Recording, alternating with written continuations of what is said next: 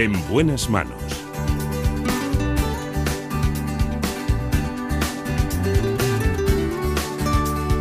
El programa de salud de Onda Cero. Dirige y presenta el doctor Bartolomé Beltrán.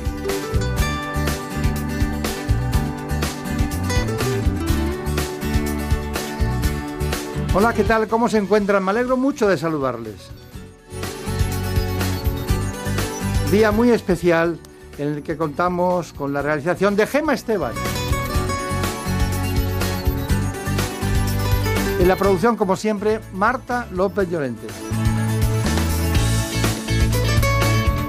Hablamos, como siempre, de salud y daremos un repaso a la miopía, a las alergias, sí, también a la depresión y, como no, a los trastornos de la personalidad.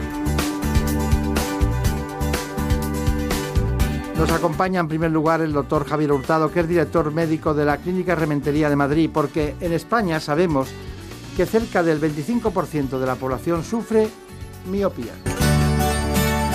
En buenas manos.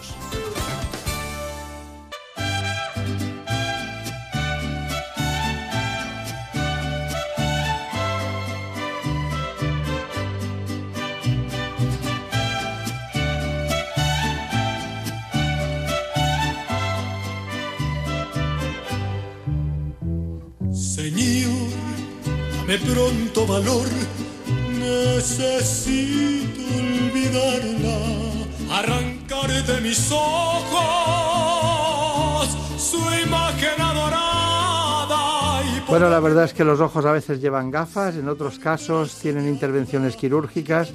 En esa coincidencia verbal entre la música y la medicina, les recuerdo que vamos a estar con un especialista que nos va a contar todo sobre la miopía.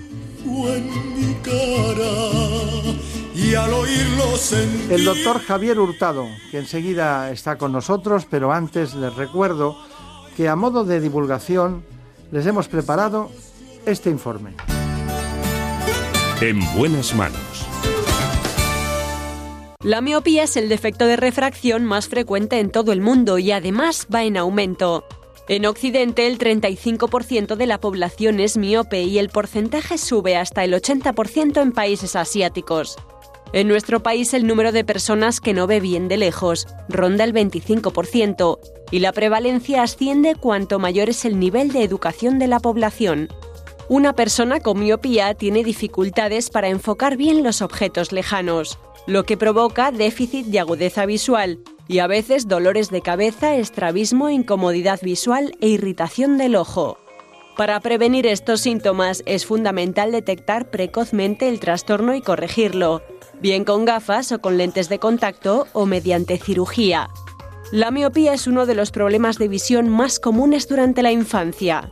Y es que según diversos estudios, 6 de cada 10 niños de padres miopes lo serán también. Bueno, pues estamos hablando de miopía porque les recuerdo que son aquellos que no, no ven bien de lejos, ¿no? Pero tiene muchos matices. No es un problema de refracción cualquiera, porque tiene muchas connotaciones que llevo a ir a los binomios, envejecimiento de la población y miopía, miopía y adolescentes, cuándo se debe corregir, en qué caso están indicados los lentes. Son muchas preguntas que hoy el doctor Javier Hurtado nos tiene que desbrozar. Gran amigo de este espacio, muchas gracias. ¿Qué tal por la clínica Rementería? Bien, pues muy bien, seguimos estupendamente y la verdad que, bien con los niños, con los adultos, bueno, y hablar un poco de esto. Está bien. Siempre es un gusto volver, volver aquí. Bueno, eh, cuando usted le dice miopía, eh, pu- puede empezar eh, explicando muchas cosas. ¿Por cuál quiere empezar? Bueno, básicamente la definición está explicada.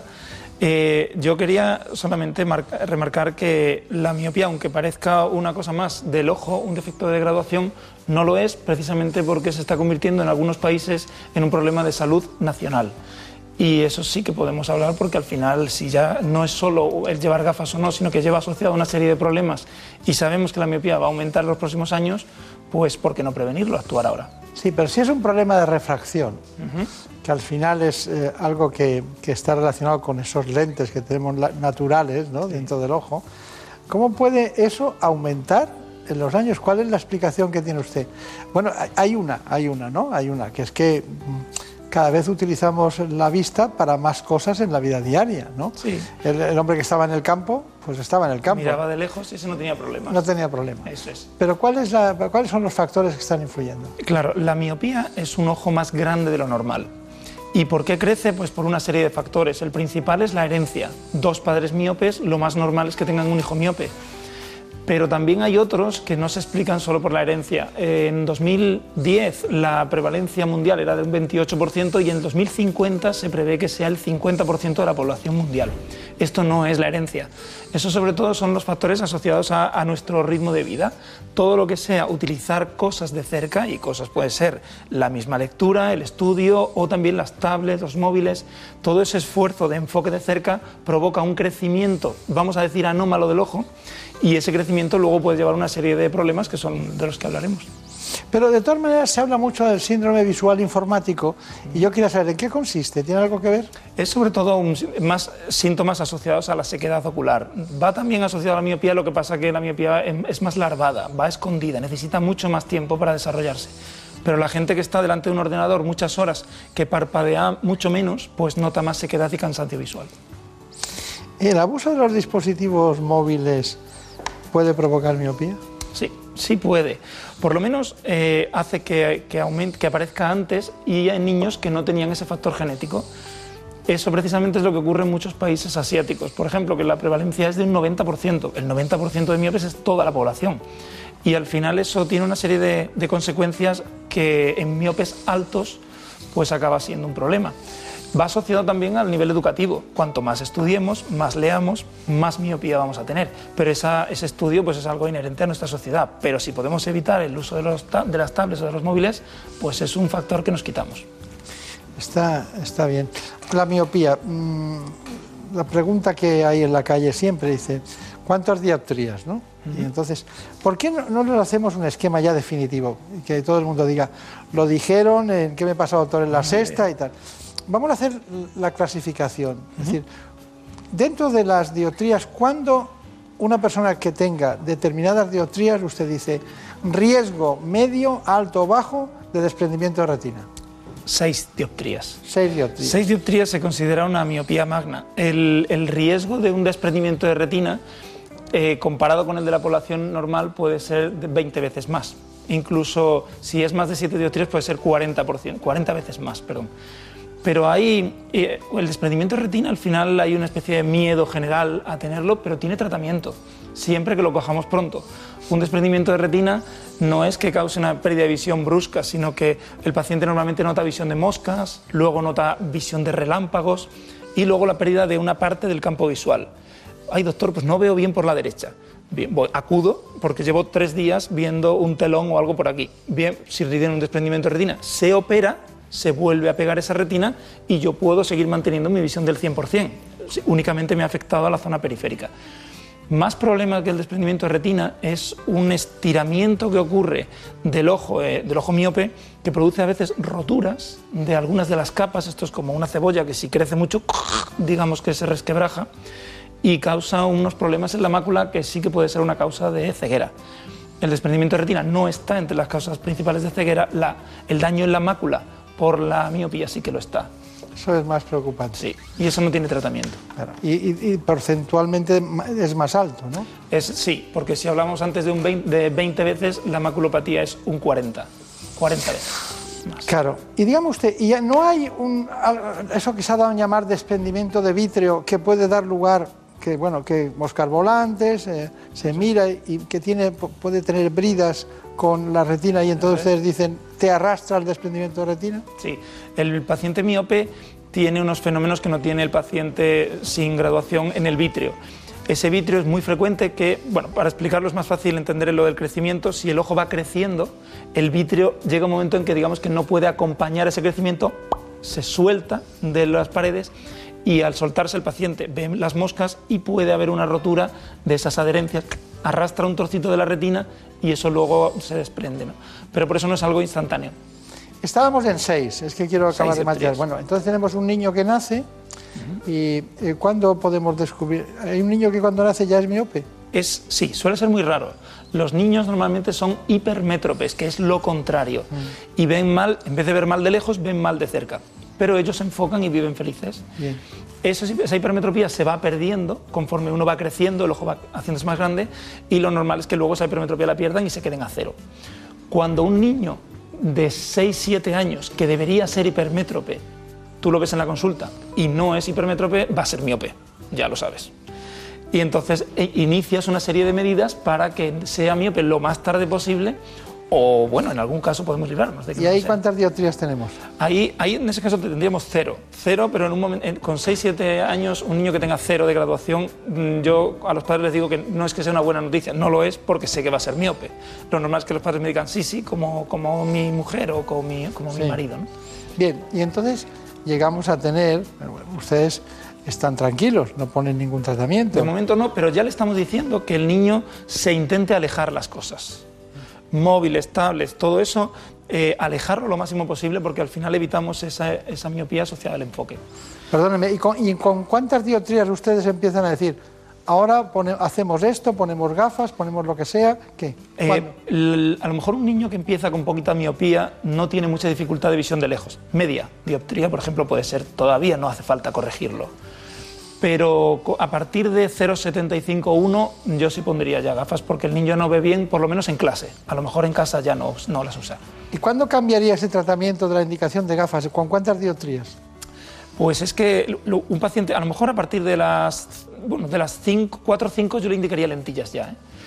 Pero como, como mm, tratamiento de su miopía. Ahora voy a pensar más en cómo prevenir el crecimiento. Entonces, ese niño que me apareció con 6-7 años, que le digo inicialmente que se aleje las cosas, cuando avanza un poquito más de edad y le aumenta algo la miopía, ya le puedo recomendar distintas cosas, distintos tratamientos para que no crezca. Y esos son principalmente lentillas, unas lentillas que se ponen por la noche, otras que se ponen por el día y unas gotas que se ponen todos los días, pero al menos tienen que ponerla durante dos años hablo con los padres, explico ventajas e inconvenientes de los tratamientos y nos ponemos de acuerdo en qué, tratamiento es el mejor para, si podemos parar una dioptría y media en cuatro años, pues una dioptría menos, una dioptría y media menos y menos riesgo de desprendimiento, de maculopatía y todo. ¿Y cuándo se plantean ustedes los lentes intraoculares? ¿Con cuántas dioptrías? Pues eso es, claro, estamos eh, intentando corregir la miopía eh, con cirugía refractiva. Eso por lo menos tiene que ser a partir de los 18 años. Entonces, ya una vez que ha terminado el crecimiento del ojo natural y que se supone que la miopía está estable, es el primer requerimiento, que no aumente la miopía en el último año. Si esa miopía es más de 6, por eso he dicho 6 porque nos vamos a quedar con ese dato, lo más normal es que no podamos corregirlo con láser. Es mejor una lente, una lentilla intraocular que tiene una serie de ventajas, también unos inconvenientes, pero en esos casos es mejor que el láser. Han visto ustedes cómo ya tenemos el mapa de los de que naces hasta que ya puedes tener riesgos por miopías altas, graves, de todo tipo y condición. Las pantallas, las adicciones al móvil, vivimos en ese fenómeno ya que no hay quien eh, pueda frenarlo en ningún sentido. Pero me gustaría saber exactamente eh, qué recomendación daría a los más jóvenes en el uso de las pantallas, porque la adicción al móvil es brutal. Es verdad que hay una auténtica adicción a muchas de estas pantallas. La, Asociación Americana de Pediatría eh, recomienda que los niños por menores de 18 meses no toquen el móvil ni lo vean. Eh, entre los 18 y los 2 años, que sea de una forma muy limitada. Entre los 2 y los 5 años, eh, mm, digamos que un contenido de, habla como de valor, ¿no? valioso, que no sean juegos que sea algo pues para relacionar con otras personas y por encima de los cinco años habla de eh, con sentido común. Y claro, ahí ya es donde hemos tropezado con la... Ese es el caballo de batalla, porque ¿qué es sentido común? Pues al final cuando los padres vienen a la consulta quieren que yo les dé una pauta. Y esa pauta es muy difícil porque tiene que ser el control paterno el que diga, oye, esto no me parece sensato, sentido común, o me parece que sí yo creo que 10 horas o 5 o 4, como comentaban los adolescentes, me parece una cosa exagerada y que estamos perdiendo oportunidades de hacer otras cosas, ¿no? que es lo principal. No ya digo que vayan a perjudicar al ojo y vayan a producir miopía, que también, pero ya hablamos de otra serie de problemas pues, de relación y de, de, bueno, de lectura. De comunicación, de falta de relación social. De todo tipo. Está claro.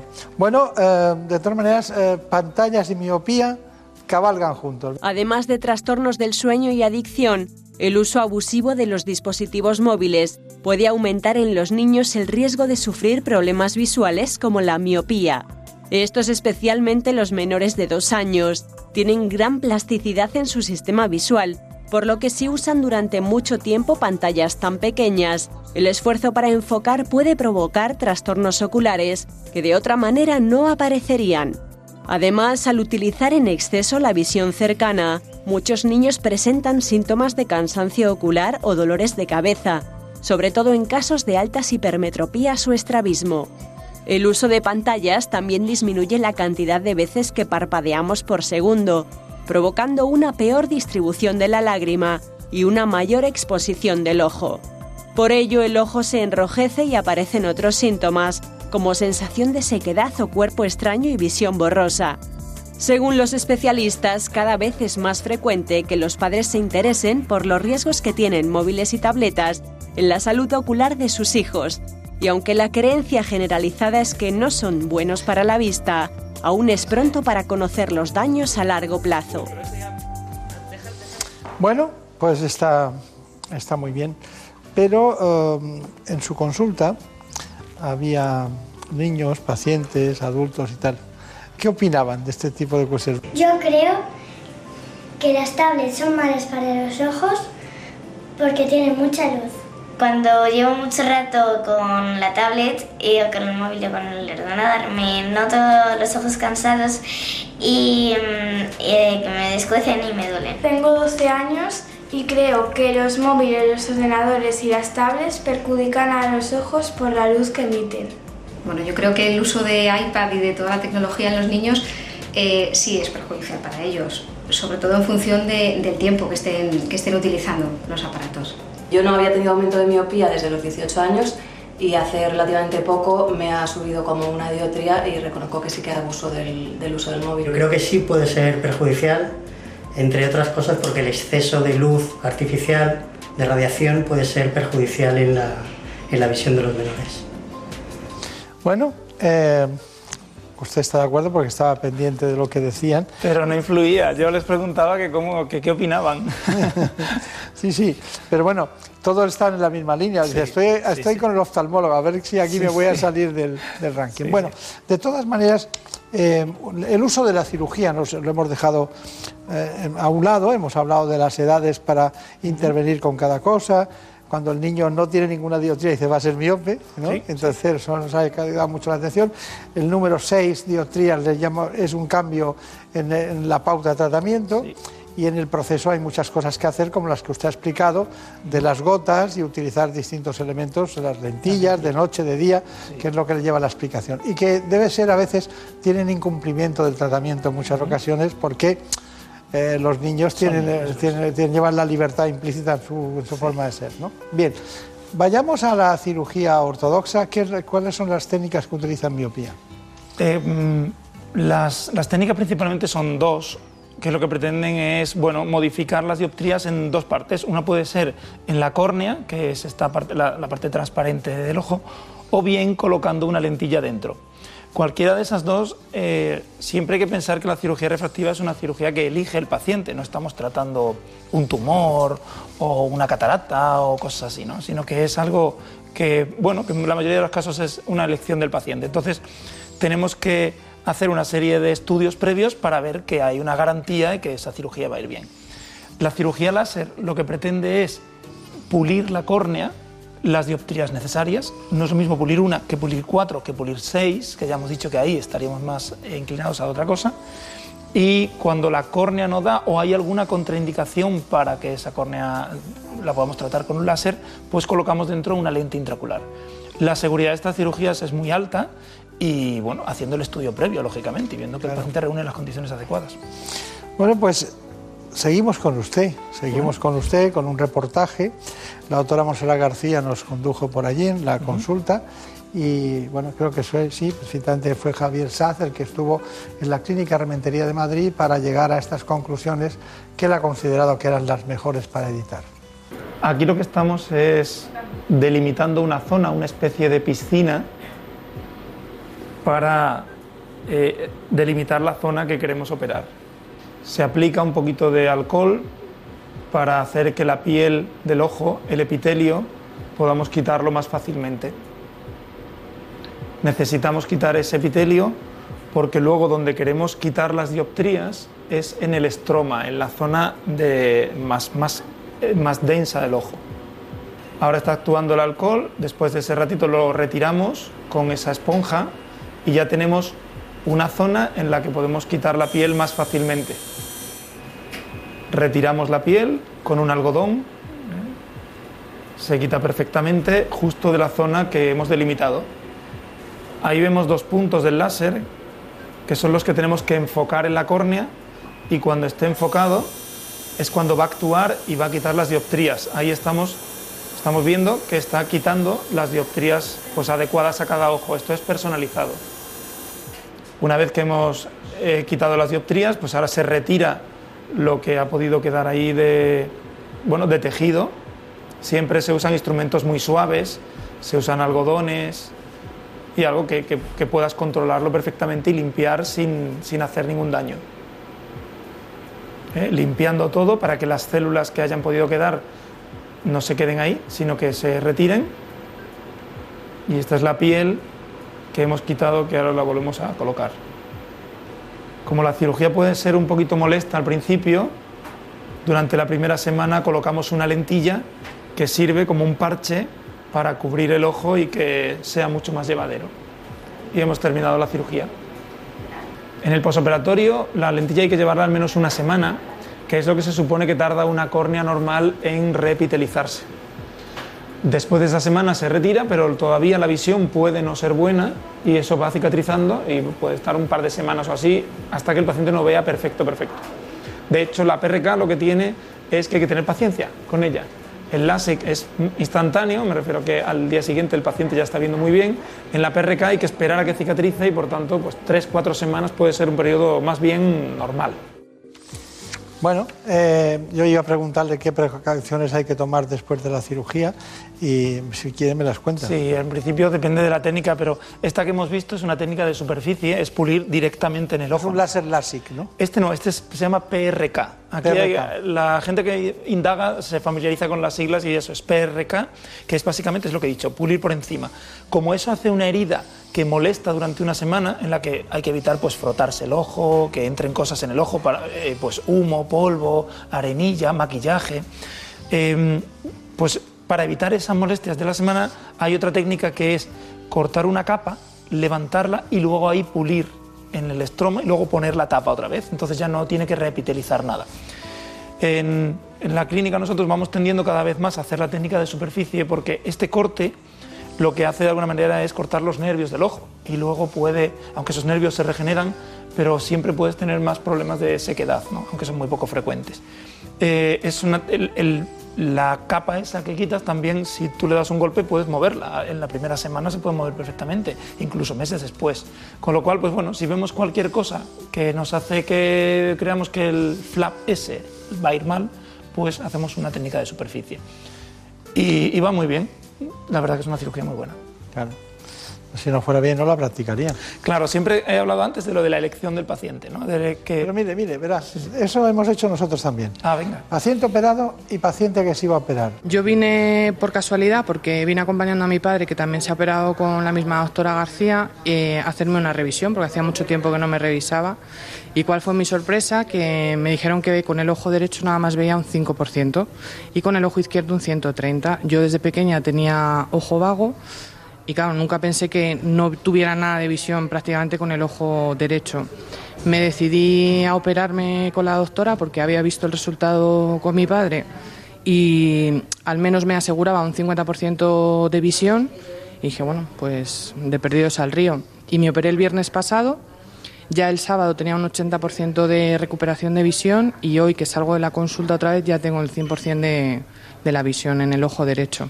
abrir los ojos y ver, creo que puede ser la sensación más maravillosa del mundo. Y a lo mejor la gente no lo entiende porque ha visto, o amigos míos que aunque tengan miopía recuerdan aquella época, pero es que yo siempre he- me he despertado y no veía, o sea, para que, vea, para que la gente vea la magnitud, yo hago así, o sea, así, y yo ya veo borrosa mi mano. Entonces, imagínate despertarme cada día en mi vida o un momentito que te quitas las gafas para rascarte y decir, madre, es que no hay nada, o sea, no veo nada. Entonces, el hecho de que pueda abrir los ojos y ver o no depender de nada ajeno para yo poder desarrollar mi vida con normalidad o ir al gimnasio o ir a la playa y encontrar a mis amigos. O sea, que eso es como improbable en mi vida. O sea, suerte si vas mirando por los colores, pues ese tipo de cosas, poder hacerlo ahora sin depender de nada, me, me lo imagino como increíble. Bueno, una paciente empática, ¿no? Lo ha explicado perfectamente, sobre todo cuando una miopía es alta. Lógicamente, la persona que tiene una dioptría de miopía le compensa poco. El que tiene 3, 4, que nada más despertarse ya tiene que estar ahí usando las gafas, pues le supone mucho. Estoy muy contento porque hemos hecho de algo que es, eh, en el lenguaje coloquial, parece que no tiene ninguna importancia, una auténtica eh, divulgación del problema en todas las edades. Nos queda simplemente aquellos que tienen miopía y cataratas y también ustedes utilizan los lentes intraoculares, son personas más mayores. Será otro día. Dígame, ¿cuál es su conclusión? Pues la conclusión es que eso, la miopía pues no es un problema menor y lo será más grave, más grave conforme vayan pasando los años, que en los niños es donde es más importante actuar porque es cuando podemos eh, prevenir más el crecimiento que hay tratamientos muy buenos, bien sean de láser o de lentes, en la, bueno, a partir de los 18 años o bien cuando uno tiene, tiene cataratas y quiere quitársela, pero que es una cosa que hay que tomárselo en serio y que yo creo que podemos hacer mucho. Muy bien, pues nada, ha sido un placer de estar con usted, doctor Hurtado, siempre que viene. Recuerdos a los compañeros de la Clínica Rementería. Muchas gracias. Y muchas gracias. Y a ustedes, como siempre, ya saben, ojo con la vista. Muchas gracias. Hasta pronto. En buenas manos. Descubre historias sorprendentes con Jaime Cantizano. Nos vamos al Atlántico porque el barco Logos Hub es la librería flotante más grande del planeta. Así es, pero nuestras Él es uno de los 50 candidatos a mejor profesor del mundo que utiliza la magia. Hola, buenos días, Jaime. Oscar Peirou es un crítico de cine que no ve las películas sobre las que escribe. Lo que hace es analizar el póster de la película y su título. Por fin no es lunes. Un espacio para la reflexión y el entretenimiento. Con Jaime Cantizano. Os espero los sábados y domingos de 8 a 12 de la mañana. Te mereces esta radio. Onda Cero, tu radio. La actualidad no para. Por eso los fines de semana también te acercamos todas las noticias, con rigor, serenidad y optimismo. La actualidad con Juan Diego Guerrero. Porque sabemos que durante los días de descanso también les gusta estar informados. Por eso les contamos lo que está pasando ahí fuera. Noticias fin de semana. Sábados y domingos a las 7 de la mañana y a las 2 de la tarde. Te mereces esta radio. Onda Cero, tu radio. Onda Cero presenta grandes obras de radioteatro. ¿Qué dices, Hamlet? ¿Te das cuenta? ¿Qué William? ocurre ahora? Nadie ha anunciado que se representaría Hamlet esta noche. Y Cruz sin embargo, no toda una multitud os está reina. escuchando. Producciones sonoras, dramáticas y de humor, con un amplio cuadro de voces, actores de doblaje, profesionales de Onda Cero y destacados cameos. ¿Cómo dice que se llama el aparato? Se llama radio, hija, pero cuesta mucho dinero para lo poco que ofrece. ¡Poco! ¿No está usted imaginando todo lo que cabe en una radio? Entra en ondacero.es y escucha siempre que quieras estas ficciones sonoras dirigidas por Carlos Alsina. Te mereces esta radio. Onda Cero, tu radio.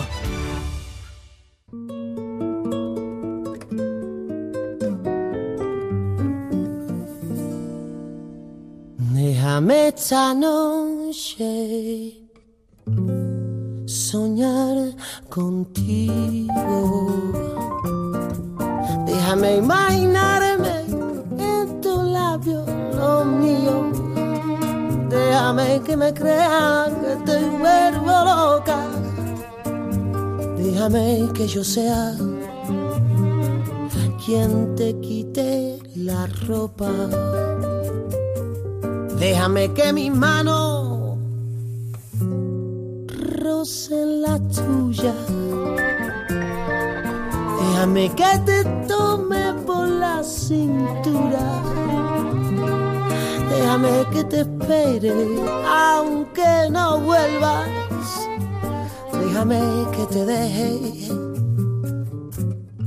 tenerme pena. En esta realización magnífica de Gema Esteban, que normalmente no está con nosotros, es una gran alegría en esta hora temprana de la mañana en la que muchas personas empiezan a estornudar. Es el caso de los alérgicos. La alergia dura todo el año pero la gente piensa que la alergia primaveral es lo más importante. No, hay personas que son alérgicas y a los que lo son, lo son todos los días de su vida, pero de vez en cuando hay elementos externos que provocan reacciones del organismo.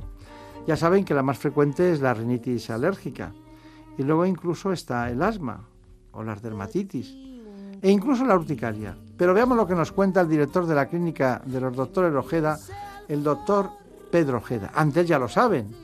Antes, vamos con su informe. En buenas manos. Las alergias constituyen una auténtica epidemia en los países desarrollados en el siglo XXI. Consisten en una respuesta exagerada de nuestro organismo cuando entra en contacto con determinadas sustancias. Las que suelen causar más problemas son el polen, los ácaros del polvo, el pelo de los animales y los alimentos, y pueden provocar diversos síntomas como rinitis, conjuntivitis, estornudos, sarpullidos, asma e incluso reacciones mucho más peligrosas. Se trata de procesos crónicos que afectan en gran medida a la calidad de vida de los pacientes. Según los expertos, más de 10 millones de personas en nuestro país sufren algún tipo de alergia y además alertan su incidencia aumenta un 2% al año, así que en 2050 la mitad de la población española podría ser alérgica. A pesar de ser una de las enfermedades más comunes en nuestra sociedad, siguen siendo todo un enigma del sistema inmunitario. Bueno, pues vamos a hablar de la alergia en su conjunto. Nos acompaña el doctor Pedro Ojeda. Bueno, una dilatada experiencia. Ya sabemos que en el ámbito de las especialidades médicas, algunas muy concretas, como la oftalmología o la otorrinolaringología, tienen nombres tradicionales, ¿no? Como en su caso, el apellido Ojeda, ¿no? Usted dirige una clínica, una clínica en el centro de Madrid, que es la clínica Ojeda de asma y alergia. Bien, eh, que creo que además han cumplido 50 años en los últimos El año pasado, sí, concretamente. 50 años. ¿La fundó su padre? El- sí, eh, empezó mi padre como una consulta particular pequeña y bueno, hemos ido creciendo y el año pasado hicimos 50 años de aquella fundación de la consulta del doctor Ojeda. Claro. Y ustedes cada año, cada año se dedican, porque cada año viene esa parte que alergia hay en todo, en todo tiempo, en cualquier momento del año, se concentra más dentro del lenguaje de la población en, en primavera, ¿no? Pero no es así, Sí, es para no. toda la... Ya la gente va aprendiendo que las alergias ya no son solamente de la primavera, Claro, claro. afortunadamente. Es verdad. Bueno, eh, tiene usted además algunas responsabilidades en la Sociedad Española de Alergología e Inmunología Clínica, ¿no? Sí, bueno, fui secretario durante ocho años de la Junta Directiva y ahora me han colocado en un sitio un poco más cómodo dirigiendo la comunicación. Así que bueno, ahí andamos. Está bien. Bueno, eh, hay muchas cosas que cambian, pero hay alguna que me llama mucho la atención. ¿Por qué aparece la alergia cada vez más en personas más mayores? Porque parecía que era un asunto que cuando el sistema inmunitario es muy joven, porque la- las inmunoglobinas son proteínas, y entonces reaccionas y se produce el fenómeno alérgico, una reacción desorbitada del organismo ante una agresión externa. ¿no? Bien, entonces, ¿por qué ahora en personas mayores que están más calmadas, que no tienen esa reactividad, aparece alergia?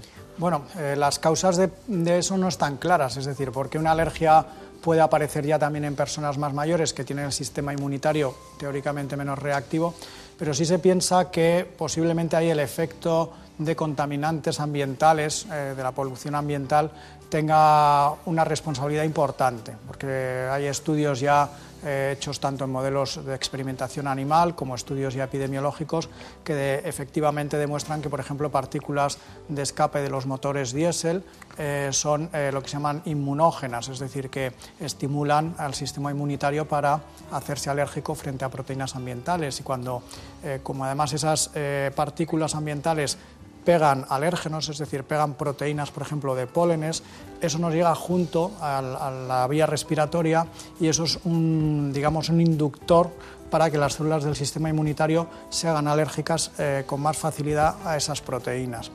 Y entonces, por ejemplo, en grandes ciudades que están muy contaminadas, pues estamos viendo ese fenómeno, ¿no? de que personas que teóricamente no deberían hacerse alérgicas, pues efectivamente lo se hacen.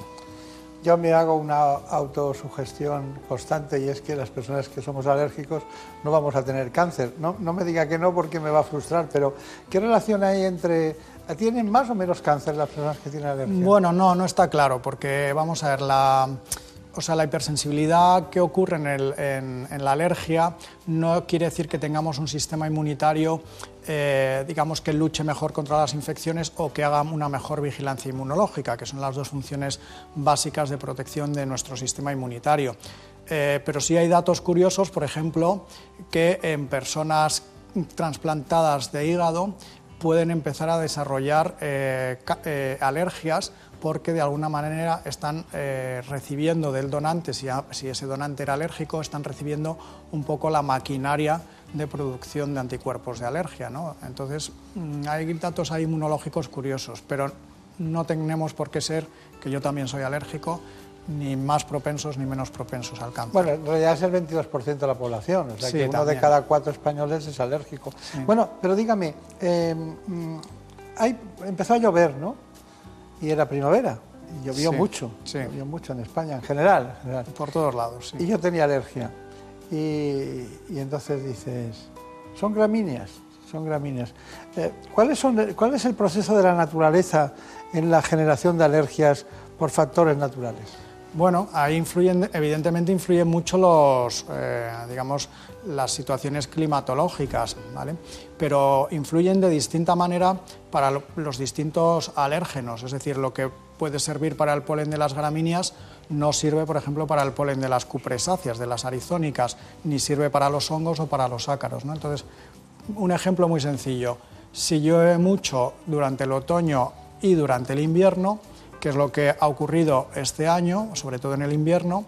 Se espera que vamos a tener una polinización de gramíneas ahora en, mayo-junio intensa porque eso da lugar a mucha germinación de plantas, mucha floración de gramíneas y por ende mucha polinización. Sin embargo, eso ha venido muy bien para que la polinización de las cupresáceas, que son árboles que ya están plantados, es decir, por más que llueva no van a crecer más cipreses o más arizónicas, son, son los que hay, pero eso disminuye la polinización de esas plantas porque, claro, la lluvia aclara también todo el polen que pueda haber en el ambiente. Entonces, este año, por ejemplo, que en la zona centro se da mucho, ¿no? El paciente alérgico a gramíneas, a platanero y a, arizónicas, pues las personas que han tenido alergia arizónicas han estado relativamente bien y si son alérgicas a gramíneas se tendrán que ir preparando para una primavera intensa.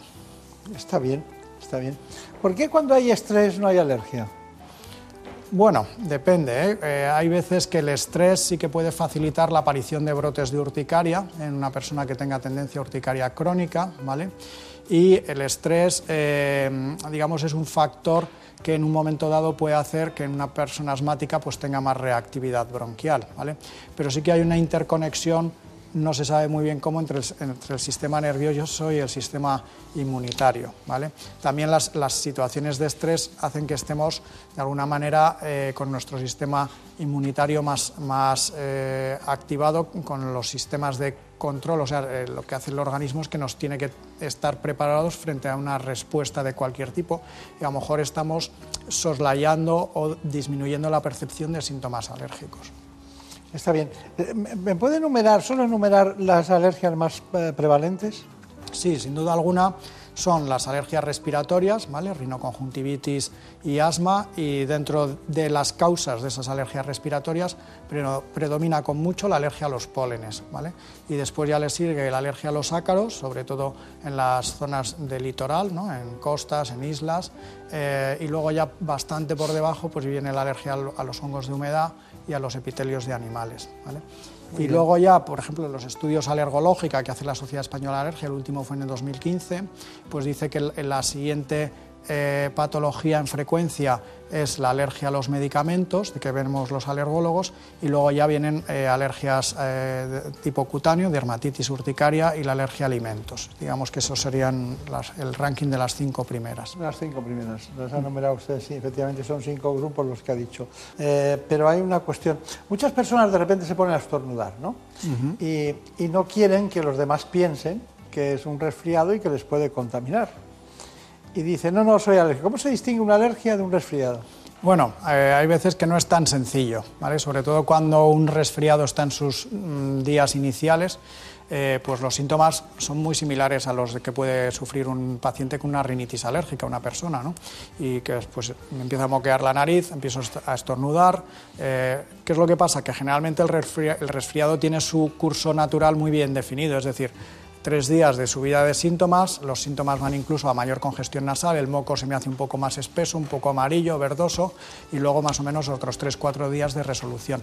Una alergia es mucho más cambiante, es decir, yo puedo estar dos o tres días estornudando, con picor de nariz, etcétera. A lo mejor si viene un día de lluvia, de repente me quedo perfecto. Eh, vienen varios días de lluvia seguida y estoy bien. Y a lo mejor vuelve a haber días de sol, vuelve a haber polinización y empiezo otra vez con síntomas. Es decir, es un patrón de presentación más irregular. ¿no? Está bien, está bien, está bien. Bueno, Está muy bien, pero ¿por qué no nos indica usted exactamente la espirometría cuando la, cuando la necesita usted y cuando necesita precisamente una rinomanometría?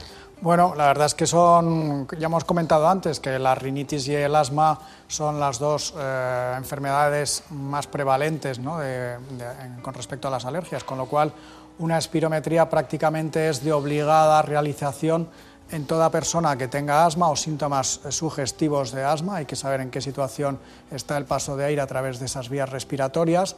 Eh, también en pacientes que tengan rinitis y en los que pueda haber sospecha de que además tengan afectación de la vía respiratoria inferior, eh, hay que hacer una espirometría, es decir, es la prueba básica que nos ayuda a saber en la situación en la que está pasando el aire a través de los bronquios. Y la rinomanometría, pues es un poco parecido, pero para el paciente que tiene rinitis, es decir, el, el paciente que no respira bien por las fosas nasales, tenemos que ver qué grado de obstrucción tiene al paso de aire por las fosas nasales básicamente. O sea, son pruebas esenciales, yo diría. Claro. Eh, ¿La rinitis y el asma podrían ser fases, las mismas, distintas fases del mismo proceso? Bueno, es un concepto eh, que eh, hace, hasta hace muchos años se pensaba que la rinitis no tenía nada que ver con el asma. Los alergólogos ya llevábamos mucho tiempo diciendo que la vía respiratoria es una vía respiratoria única, que empieza en la punta de la nariz y termina en el, en el último alveolo, ¿no? Eh, y sí que hay muchos datos que apuntan a que pacientes con rinitis, pues se estima que más o menos entre un 50 y 60% de las personas que padecen rinitis en algún momento van a desarrollar asma y eh, hay datos de hasta que 8 y 9 de cada 10 personas que tienen asma tienen además rinitis, o sea que son dos enfermedades que van muy de la mano una de otra. Y lo que comentaba antes, es decir, eh, cualquier persona que tenga una rinitis alérgica hay que investigar que, no también, que también tenga asma o que tenga riesgo de padecer asma. Podría ser que muchas personas debutan con una rinitis alérgica y al cabo de un tiempo, por la propia topografía del árbol respiratorio, que es la misma que en la rinitis, que dentro de las primeras estructuras bronquiales, sería una continuidad del proceso, ¿no? Eh, correcto. Bien. Bueno, eh, brevemente, ¿se hereda la alergia? Bueno, eh, se hereda la predisposición o digamos las papeletas eh, que uno compra para tener una alergia, que le toque la rifa de padecer la alergia. Es decir, si yo tengo mi padre o mi madre alérgicos, desde luego yo voy a tener más papeletas que una persona que no tenga padres o madres alérgicos de padecer alérgica. Alergia, si son los dos, desde luego estoy comprando más papeletas. Lo que mucha gente pregunta es, si yo he sido alérgico, por ejemplo, al huevo, ¿mi hijo va a ser alérgico al huevo? No eh, no heredas una alergia concreta. O sea, tú heredas esa predisposición. Luego ya lo que decida tu sistema inmunitario a qué se va a hacer alérgico ya es otra cosa. Ahora que somos alérgicos incluso al cacahuete, ¿no? Bueno, eso es un problema muy prevalente en los países anglosajones, ¿no? en Inglaterra, Estados Unidos, y que empieza a tener su, aumento aquí también en España. También tomaron cacahuetes antes que nosotros, ¿no?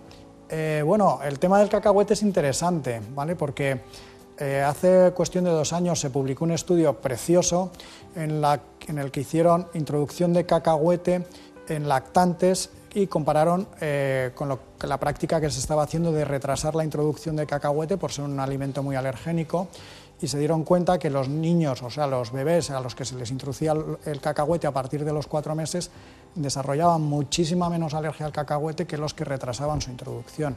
De ahí que ahora estemos abogando por introducción mm, precoz de alimentos alergénicos, no demorar esa introducción de alimentos alergénicos. Bueno, lo primero que se hace, bueno, y cuando ya empiezan las cosas a ponerse serias, muchas personas dicen, bueno, es que me voy a hacer unas pruebas alérgicas. Hemos ido nosotros a la clínica del doctor Ojeda y de fondo, en lugar de contarlo ellos, lo cuenta el propio especialista.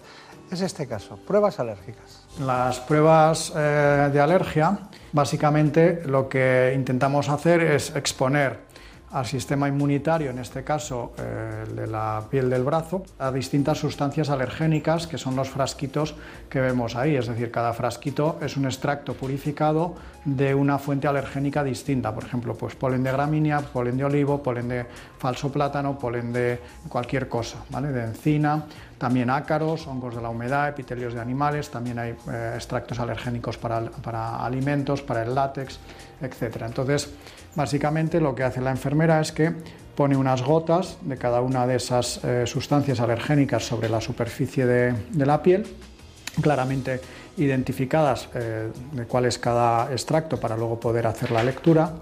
Y eh, veremos que ahora con una pequeña lanceta, una vez que termine de poner las gotas, se pincha encima de la gota para que penetre el extracto alergénico en la piel y entre en contacto con las células del sistema inmunitario. En caso de que el paciente tenga anticuerpos de alergia creados frente a proteínas de, esa fuente alergénica, al cabo de unos 15 minutos, 10-15 minutos, pues veremos una reacción, eh, que es lo que llamamos una pápula, eh, que es la reacción alérgica, con lo cual con las pruebas cutáneas lo que podemos detectar es a qué sustancias alergénicas está sensibilizada una persona.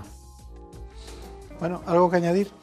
Sí, bueno, las pruebas de alergia muchas veces eh, la gente eh, asocia, pues me voy a hacer las pruebas con, eso, con el diagnóstico de la alergia. Eh, digamos que las pruebas de alergia es un poco la herramienta básica que el alergólogo dispone para hacer el diagnóstico. Luego, hay muchas otras baterías de eh, pruebas diagnósticas que estamos ya utilizando, de anticuerpos de alergia en sangre, anticuerpos frente a proteínas concretas, eh, bueno, toda una serie de, baterías que también, claro, a medida que la tecnología eh, científica y médica avanza, se van incorporando a nuestro quehacer. ¿no? Es lógico. Y también muchas veces ocurre que la gente, o sea, no todo lo que da positivo en pruebas alérgicas tiene por qué ser responsable de mis síntomas. Es decir, yo puedo estar sensibilizado, yo con la prueba alérgica detecto la presencia de anticuerpos de alergia, pero no quiere decir que eso necesariamente lo que me da positivo vaya a ser lo que me está produciendo los síntomas. De ahí que la, no es una buena práctica el basar el diagnóstico solamente en la prueba alérgica. Es decir, el, el, diagnóstico de alergia empieza ya en la consulta con el alergólogo, cuando te empieza a preguntar qué es lo que te pasa, cuándo te pasa, desde cuándo te pasa, mejoras con esto, empeoras con lo otro, porque, digamos, las pruebas van al servicio de la historia clínica, no al revés. Claro. Está muy bien, ya lo ha dicho, está muy bien. ¿eh? Es que eso es una matización que además se hace incluso mucho más para aquellas personas que se creen que, que se han hecho eso ya está todo solucionado. Y no es así. Bueno, dígame brevemente, eh, ¿cómo actúa la inmunoterapia en alergia? Bueno, la inmunoterapia lo que va a hacer básicamente, dicho de una forma muy sencilla, porque luego los mecanismos inmunológicos son complicadísimos y todavía no del todo entendidos, pero básicamente lo que hace es una reeducación de la respuesta de nuestro sistema inmunitario, haciendo que a medida que yo voy recibiendo un extracto purificado de lo que yo soy alérgico, voy a hacer que mi sistema inmunitario pase de reaccionar en exceso frente a esa sustancia alergénica a empezar a tolerarla. es una reeducación de mi respuesta inmunitaria. Está bien. Bueno, eh, hay un concepto que es la alergia perenne. A menudo se cree que la alergia es una patología que se padece exclusivamente en primavera. Sin embargo, de los casi 10 millones de alérgicos que hay en España, más del 20% sufre sus molestos síntomas durante todo el año. A estos pacientes se les llama alérgicos perennes y según un estudio son en su mayoría mujeres de entre 18 y 29 años que viven en núcleos urbanos y que tienen alergia sobre todo a ácaros del polvo, hongos o pelo de determinados animales. La Rioja, Cantabria y Canarias son las comunidades con un mayor índice de alérgicos perennes. Entre los síntomas más habituales está la rinitis, un trastorno común causado por una inflamación de la mucosa de la nariz. Además, a la mayoría de los alérgicos, este trastorno les afecta mucho a su estado de ánimo. Bueno, ¿algo que decir de la alergia perenne? Sí, que primero que es molestísima, altera muchísimo la calidad de vida de las personas que padecen esa alergia a lo largo de todo el año, que como se ha comentado, pues suele asociarse más a, a zonas donde eh, están los alergenos más perennes, que son ácaros hongos, como hemos dicho, zonas del litoral, eh, zonas húmedas, eh, y que efectivamente es un trastorno para, las personas que lo padecen y muchas veces esa rinitis, en un alto porcentaje de casos, es ese tipo de rinitis el que acaba evolucionando a asma. Muy bien. Antes de las. Me da igual que me dé las recomendaciones para un alérgico en su casa, en sus hogares, o bien que me haga unas conclusiones generales. Pero antes, esa nueva normativa de anafilaxia en los colegios de la Comunidad de Madrid, eh, ¿en qué consiste? Bueno, realmente todavía la normativa no, ha salido, o sea, lo que se aprobó hace muy poquitos días en la Asamblea de Madrid fue una propuesta no de ley de, un grupo, eh, vamos, de un partido político, que lo que eh, quiere es que se instaure la posibilidad de tener autoinyectores de adrenalina en los colegios, que hasta ahora, pues, digamos, la presencia de esos autoinyectores es muy variable en función de la voluntad de la dirección del centro, pero que sí que sea obligatorio por ley tener a disposición de los eh, niños con alergias graves, sobre todo alimentos, esos autoinyectores para que se puedan utilizar de forma inmediata en caso de una reacción alérgica. Bien, pues finalmente nos queda conclusiones o recomendaciones en los hogares. Eh, yo creo que unas conclusiones, ¿no? Bien.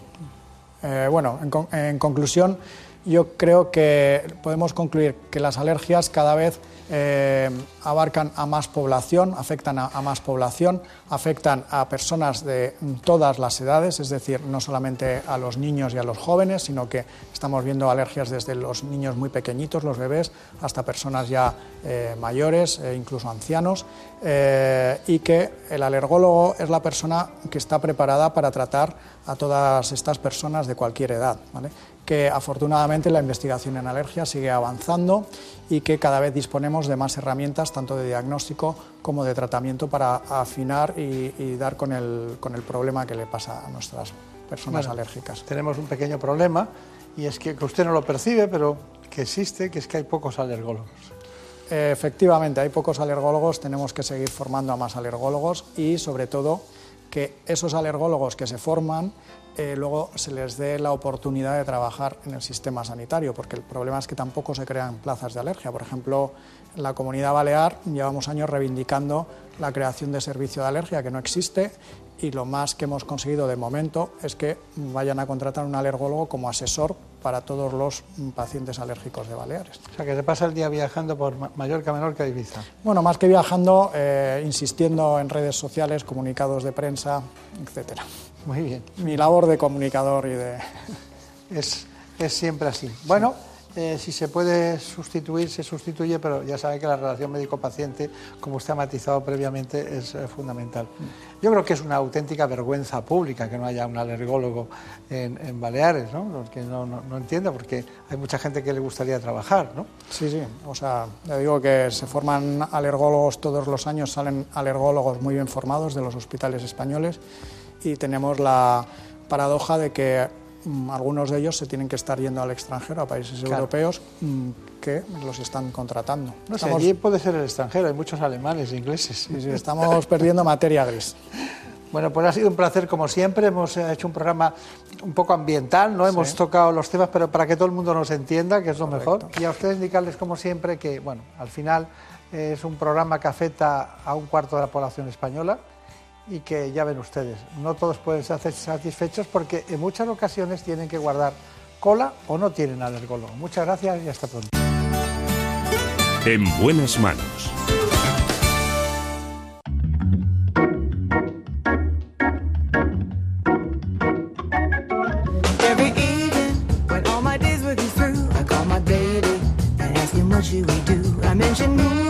Gente de viaje, gente en la carretera, gente en casa gentes de todo tipo y condición, algunos desayunando pronto, otros más tarde, pero con este ritmo trepidante vamos con lo que toca, lo que vertebra esta casa, las noticias, las dejo con mis compañeros de los servicios informativos y volvemos después. Seguiremos hablando, como siempre, de salud. En buenas manos, el programa de salud de Onda Cero.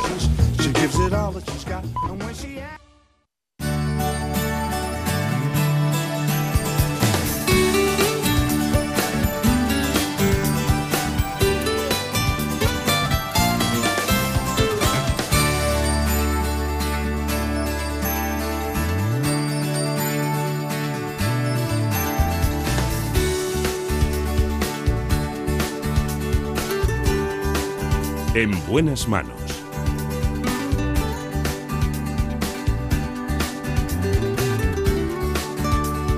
El programa de salud de Onda Cero. Dirige y presenta el doctor Bartolomé Beltrán.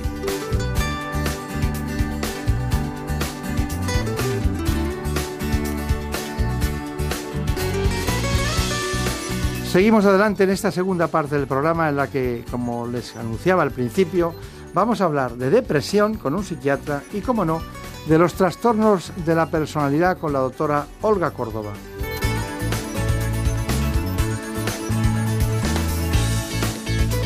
Ya saben que hoy es un día especial para nosotros. Ha venido Gema Esteban. Con ella entenderán que no se puede superar la realización. Como de costumbre, Marta López Llorente.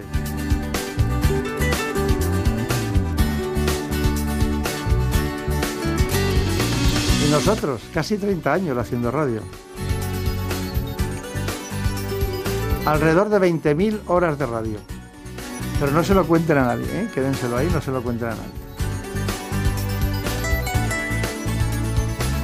Así que vamos con la depresión. Se calcula que más de 300 millones de personas sufren depresión en el mundo, pero lo importante es la que tiene usted, si es que la tiene, porque esa es la suya y es diferente a todas. Vamos a hablar de los tipos de depresión y vamos a identificar cuáles son los principales trastornos. Así que nos acompaña el doctor Francisco Ferre, que es jefe del Servicio de Psiquiatría del Instituto Provincial de Psiquiatría del Hospital Gregorio Marañón de Madrid. En buenas manos.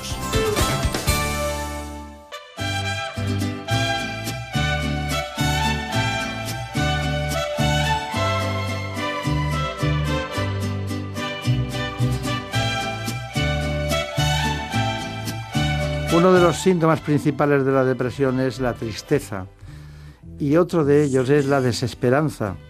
No queremos ni una ni otra, por eso hacemos todo aquí con alegría. Arrancar de mis ojos su imagen adorada y poderme dormir sin volver a soñarla y quitar de mis labios. Mientras acomoda el doctor Francisco Ferre en nuestros estudios centrales aquí en Madrid, en Onda Cero, vamos a invitarles a todos ustedes a introducirle en este asunto la depresión mediante este informe. En buenas manos. La depresión es una de las enfermedades psiquiátricas más frecuentes en todo el mundo. Se calcula que el 5% de los españoles y más del 15% de la población mundial la sufrirá a lo largo de su vida. Bajo estado de ánimo, sentimientos de constante tristeza, alteraciones del comportamiento, de la actividad y del pensamiento son los síntomas más habituales. En la actualidad, los retos a los que se enfrentan los especialistas son el infradiagnóstico, la falta de adherencia al tratamiento y la aparición de síntomas residuales en algunos pacientes tratados. Y es que un estudio realizado en nuestro país muestra que cerca de un 50% de los pacientes no recibe tratamiento o no el adecuado. Además, se considera la cuarta enfermedad que más discapacidad produce en el mundo y la Organización Mundial de la Salud calcula que será la segunda en el año 2020 debido a su fuerte impacto a nivel individual, familiar, social y laboral. Bueno, pues aquí estamos con el doctor Francisco Ferre, eh, es el jefe del servicio, sigue de jefe de servicio del Gregorio Marañón de Psiquiatría y en la clínica Actea en la calle Henry Dunant en Madrid, ¿no? Yo he estado en esa clínica alguna vez, no por depresión, pero sí acompañando a pacientes que tenían trastornos como consecuencia de algún problema psicológico en relación con patologías mamarias o personas que... Pero claro, no es lo mismo eh, eso que dicen estar depre, que no tiene nada que ver con lo que vamos a hablar, eh, y luego todo lo que nos conduce a un cierto grado de depresión en la vida, y que está en relación con la tristeza, las adversidades, eh, la muerte de un ser querido, alguna de con la depresión mayor, ¿no? Que es de lo que Digamos, ¿cómo diferencia usted en el grueso de su consulta cuando le llegan pacientes una cosa de otra? Bueno, yo creo que esto que plantea es, es crucial. Es crucial porque se ha producido como una especie de vulgarización o inflación, digamos, del término depresión. Y como muy bien apunta, Una cosa en la vida es sufrir, eh, tener adversidades y lógicamente hay que pasarlo mal. No, no seríamos humanos si no fuera así. Y otra cosa muy distinta es la enfermedad depresiva. La enfermedad depresiva tiene unos síntomas absolutamente concretos, auténticos, una evolución mucho más devastadora de lo que es un duelo o una tristeza por una adversidad. Está bien, la enfermedad depresiva. Bueno, pero a veces eh, a las personas se les juntan muchas adver- adversidades a la vez, ¿no? Y eso, es, y eso hay que tener colchón y hay que tener amortiguadores, ¿no? Bien, ho- hoy, hoy día realmente esta es la cuestión. La cuestión del colchón es muy importante. ¿Por qué? Quiero decir con eso. Nacemos con una vulnerabilidad, probablemente. De hecho, la depresión mayor es una de las enfermedades que tienen más carga hereditaria que, desde luego, en el trastorno, en los de los trastornos mentales.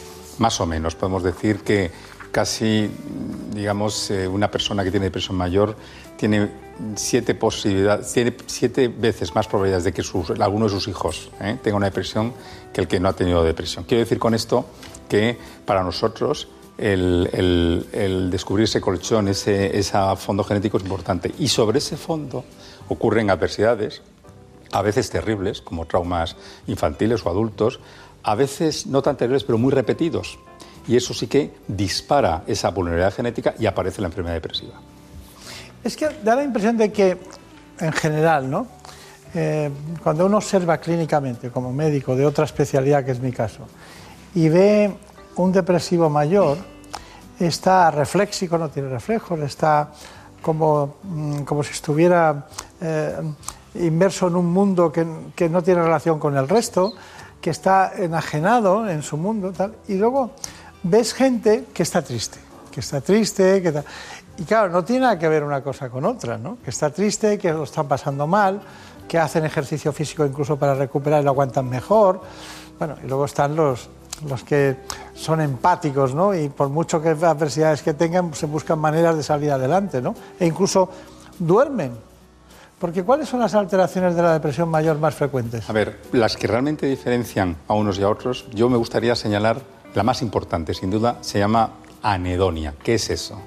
es la incapacidad para disfrutar de lo que antes disfrutábamos. Incluso la cosa más rutinaria o nimia que uno pudiera recordar no tiene sentido para la persona, no es capaz de conectar. Otra cuestión muy característica de depresión mayor, los síntomas cognitivos. Eh, le cuesta concentrarse, lee una noticia y no se ha enterado ni tiene que volverlo a leer, no es capaz incluso de mantener la atención en una conversación entre dos personas. Y luego, en tercer lugar, me gustaría destacar eh, algo que tiene que ver como el- el co- eh, cómo aparecen durante el día los síntomas. En la depresión mayor es muy característico, en, en gran parte de ellas, por no decir en casi todas, que el paciente esté mucho peor por la mañana que por la tarde-noche. Siempre se dice, el depresivo a partir de las 12, la 1 de la mañana empieza ya como a remontar. ¿Por qué sucede esto? Creemos que tiene que ver con una alteración de la secreción del cortisol que se produce a primera hora de la mañana. Pero en cualquier caso es un hecho universalmente conocido. El depresivo, si- el, la depresión mayor, es muy, muy frecuente que digan yo por las mañanas no, no me levantaría, no puedo con mi vida. Eh, perdóneme, pero em, claro, el cortisol se moviliza también por los estímulos externos, la adrenalina y tal, a lo largo del día, la propia luz del día y todo eso. Pero claro, si mm, eso que mejora es falso, porque al final no, estamos hablando de, mm, mecanismos cerebrales internos de neuronas, de estimuladores o de eh, distintas sustancias que se segregan que dan animosidad, como puede ser la serotonina, que son los tratamientos que ustedes en general utilizan. Entonces, el, que se estimulen por el cortisol a lo largo del día no, es pan para hoy y hambre para mañana, ¿no? Bueno, en realidad no es tanto que un cortisol aparezca es el mismo que tenemos todos. Lo que pasa que se ha visto que el pico mañanero que todos los que no tenemos depresión, de momento, eh, eh, tenemos, en ellos se retrasa. Es decir, es como si esa onda, si lo viéramos en una forma gráfica, es más tardía. Y luego cuando se trata y mejora, curiosamente, recuperan el ritmo anterior. Ya, ya. Y- y- pero ustedes no utilizan los corticoides para la depresión. Sin embargo, los corticoides es bien conocido, y se lo digo porque yo los he tomado, que producen un estado de una animosidad eh, muy especial. Por no decir, no siempre es la más alegre, pero desde luego altera claramente el ánimo, no lo dude. Ah, sí. Claro, yo no los he tomado, pero claro, usted los habrá tomado por cualquier cosa que no tiene ninguna relación con la psiquiatría. No. Claro.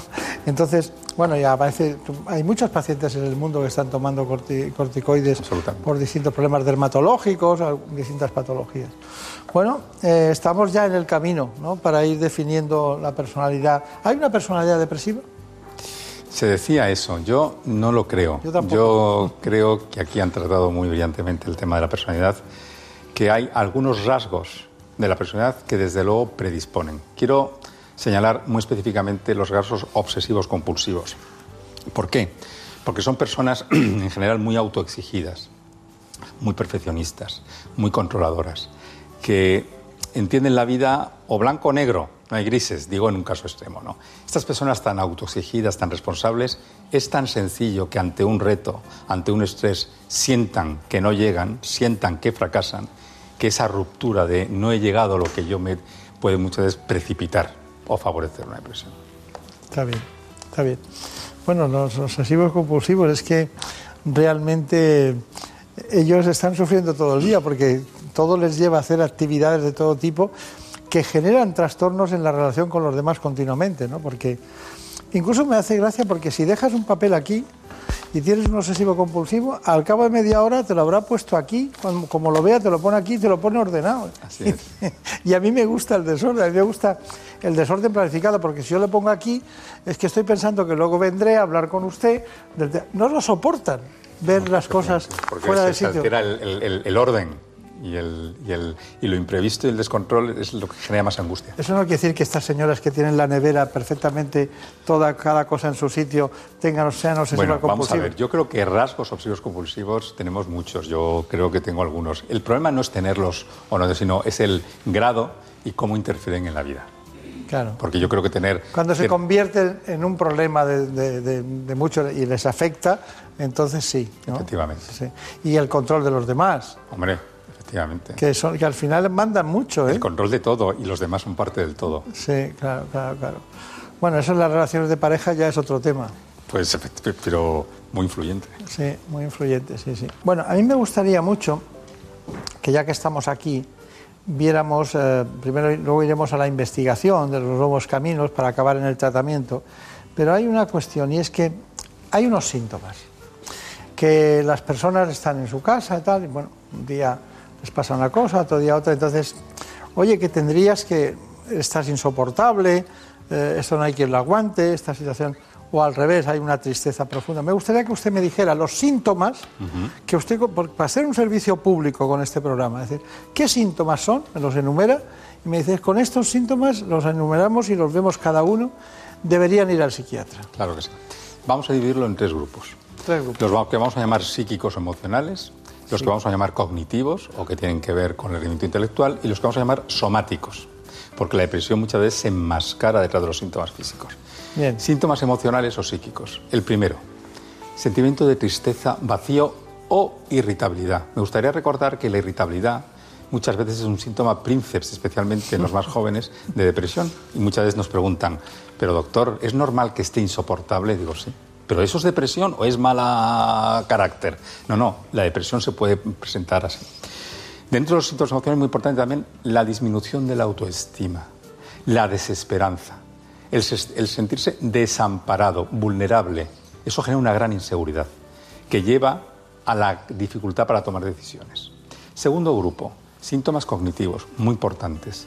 Una clara dificultad para retener datos en memoria reciente, olvidos frecuentes, eh, dificultad para concentrarse incluso en lo más eh, liviano.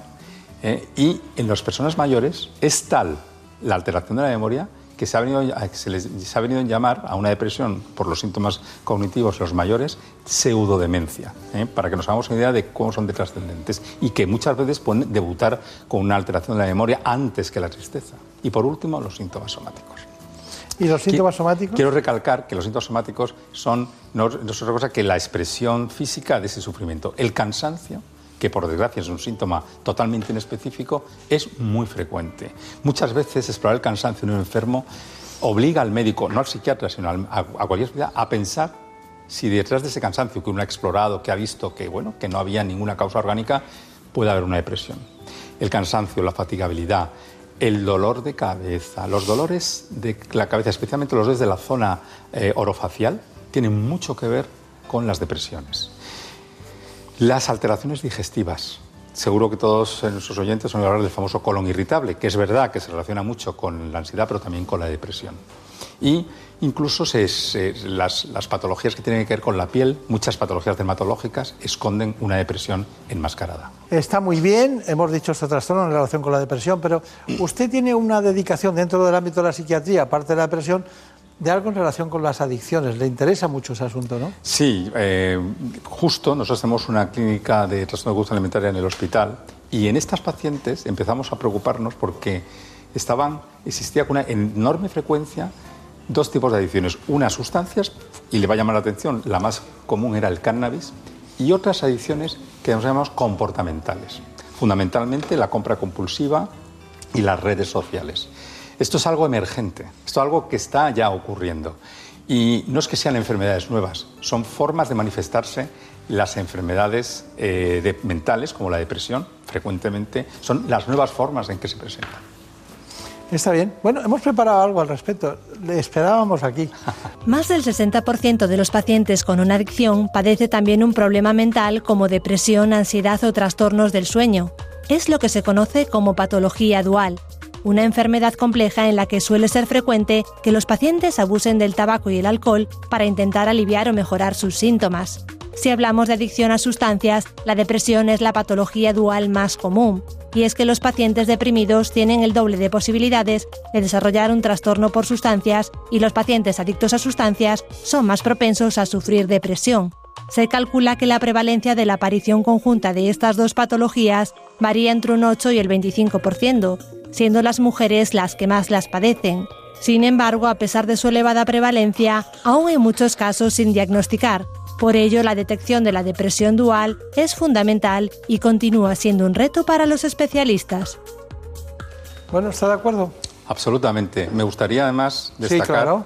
que detrás de una persona que miramos a veces como diciendo vaya vicio que tiene con las tragaperras o con el juego online, muy probablemente haya una depresión debajo, muy probablemente. Y detrás de una persona que padece un alcoholismo que también miramos a veces con un juicio moral, con una altísima probabilidad va a haber una depresión debajo. Está bien.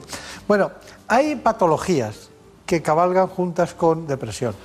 Parkinson, Sí, señor. Alzheimer.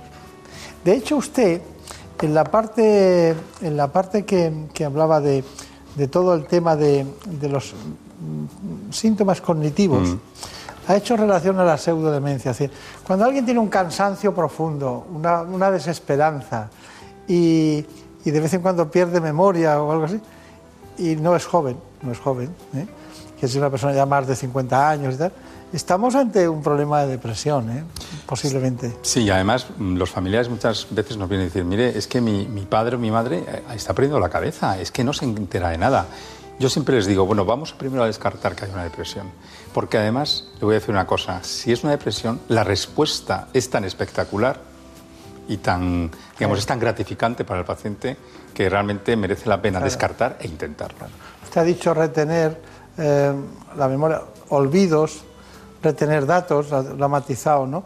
Ahí hay un punto que, que pensamos que es Alzheimer y resulta que es depresión.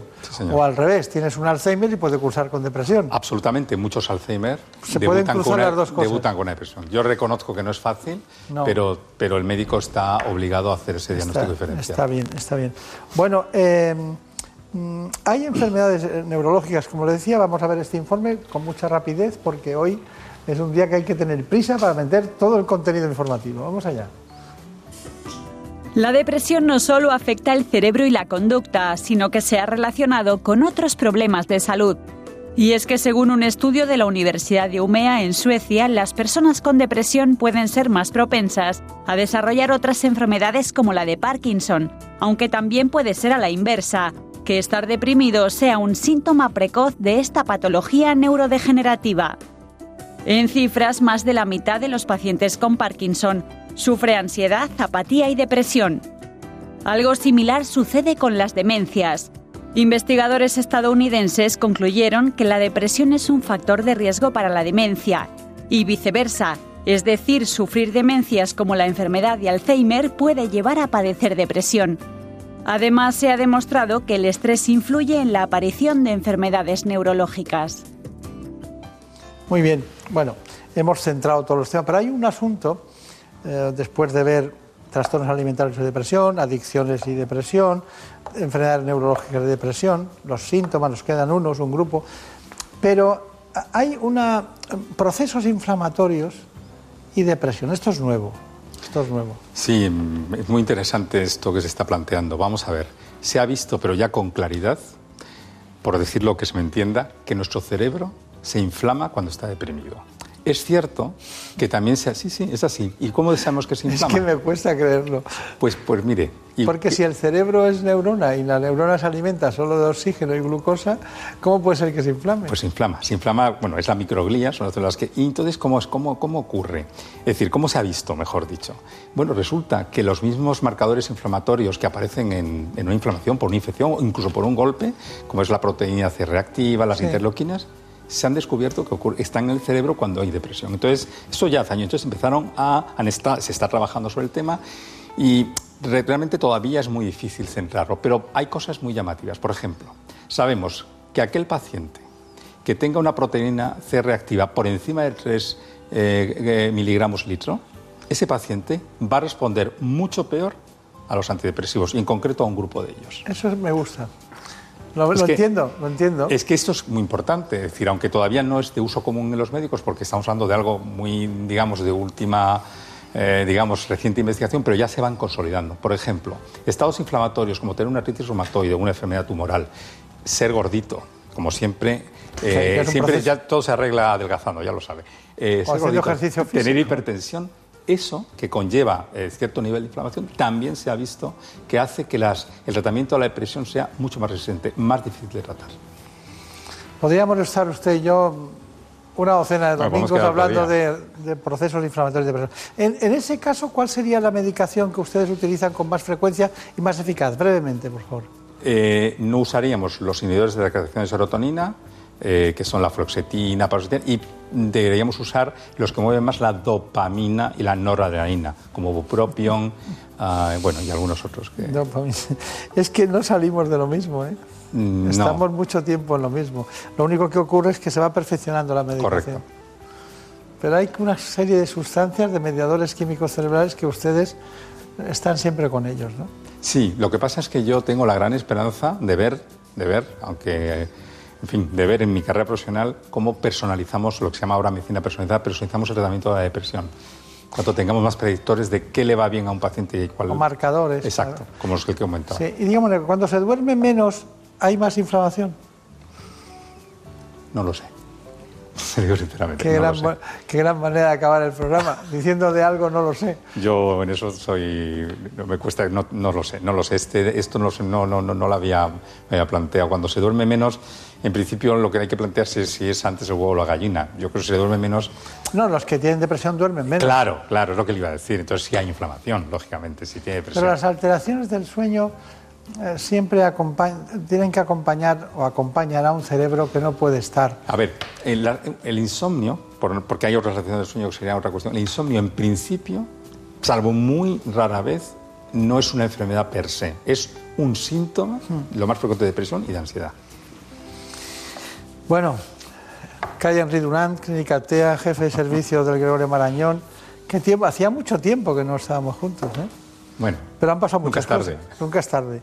Bueno, ha sido un placer. Muchísimas gracias. igualmente, muchas, Mucha gracias, de verdad. Bueno, y a todos ustedes ya saben, hemos aprendido mucho hoy. Tendríamos que aprender mucho más. Haremos más programas de depresión en relación con otras patologías para que ustedes conozcan la manera de acudir por un síntoma a un psiquiatra. Muchas gracias y hasta pronto. En buenas manos.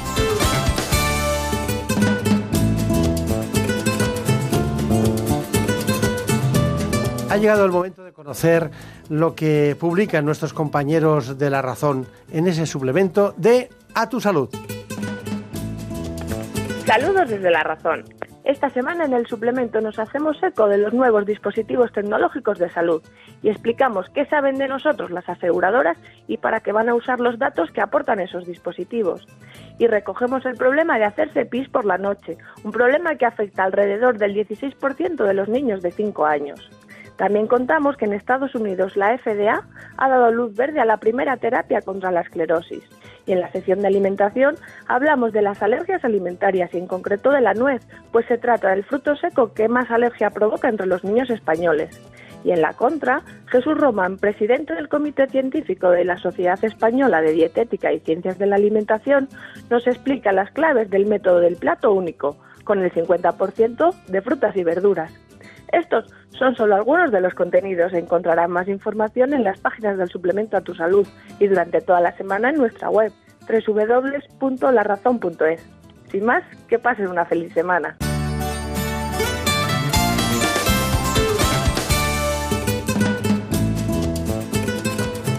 Ha llegado el momento más ilustrado en el ámbito del conocimiento de la sanidad y la salud pública en España. Viene de la mano del Global, Gaceta Médica. Si quieren ustedes estar bien de salud y además saber lo que pasa en el ámbito sanitario, tiene la palabra, se la damos en este instante, Santiago de Quiroga. Comenzamos con el repaso de la actualidad sanitaria. Las bacterias multiresistentes causan un 20% de muertes en España, nos cuenta Gaceta Médica, y es que los presupuestos generales del Estado, añade, no contemplan ni una sola línea de financiación para lo que es el, llamado PRAN, que es el, programa de eh, revisión de las resistencias antimicrobianas y que con eso pues se lucha contra este problema de primer orden de salud pública. También nos cuenta el Global que las resistencias antimicrobianas son un problema silente que avanza a cada año y es que el futuro que nos espera todavía va a ser peor, lo cual conviene pues que nos haga poner, eh, ponernos a trabajar en este asunto tan relevante. Precisamente la próxima semana se celebra en Bilbao el Congreso Anual de la Sociedad Española de Microbiología y de Enfermedades Infecciosas, donde, entre otros muchos asuntos, abordarán la resistencia. Pero hay un aspecto curioso en relación a la llamada enfermedad X. ¿Qué es la enfermedad X? Pues es dentro de un listado de patógenos infecciosos que representan pues, la mayor amenaza para la salud global por su potencial epidémico y se trata de una enfermedad que todavía se desconoce, pero que podría aparecer, según la OMS. Pues para hablar si estamos preparados contra una bacteria o un virus que puede surgir en cualquier momento y causar una infección mundial generalizada, en el Congreso de la SEIM se abordará este asunto que ha sido objeto de atención internacional. Nos cuenta también Gaceta Médica más cosas, que la Mesa Estatal de Pacientes, constituida por la Alianza General de Pacientes y el Foro Español de Pacientes, han puesto en marcha la citada mesa con una hoja de ruta participativa y con ánimo de sentarse con las autoridades para trazar juntos planes de interés sanitario común.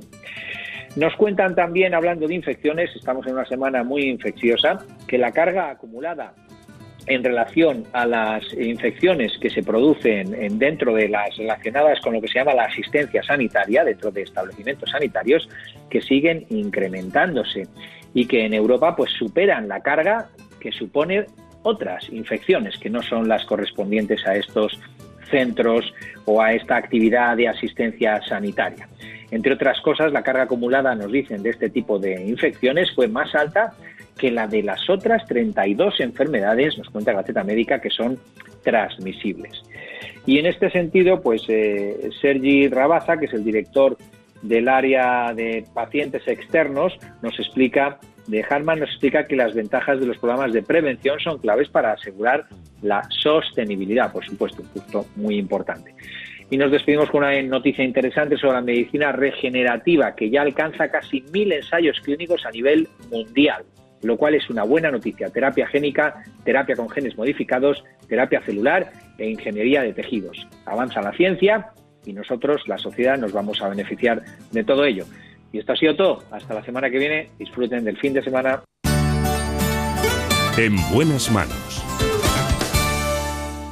If I should stay, I would only be in your way. So I'll go, but I know I'll think of you every step of the way.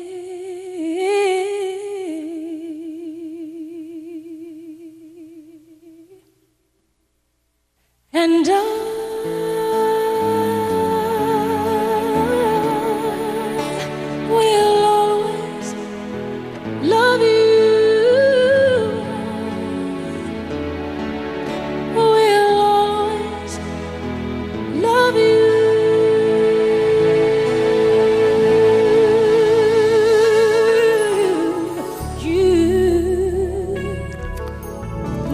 Trastornos de la personalidad, lugares contrapuestos, situaciones difíciles y en muchas ocasiones algo que parece normal puede ser un trastorno. Es que él es así o es que ella tiene estas cosas. A veces es bueno consultar al psiquiatra, siempre y cuando aparezcan trastornos que les vamos a matizar en este espacio. Porque ¿quién tiene una salud mental perfecta? Tenemos termómetros para la fiebre, tenemos resonancias magnéticas para identificar tumores, otras patologías, alteraciones orgánicas. Pero ¿cómo se detecta un trastorno de la personalidad? ¿Cuándo hay enfermedad? ¿Cuándo hay patología? ¿Y cuándo hay normalidad? Hoy nos lo va a contar la doctora Olga Córdoba. En buenas manos. Los trastornos de personalidad son un grupo de afecciones en las que los individuos muestran patrones de pensamiento, percepción, sentimiento y comportamiento diferentes del resto de la sociedad considerada normal. Suelen iniciarse en la adolescencia o al principio de la edad adulta y son estables a lo largo del tiempo.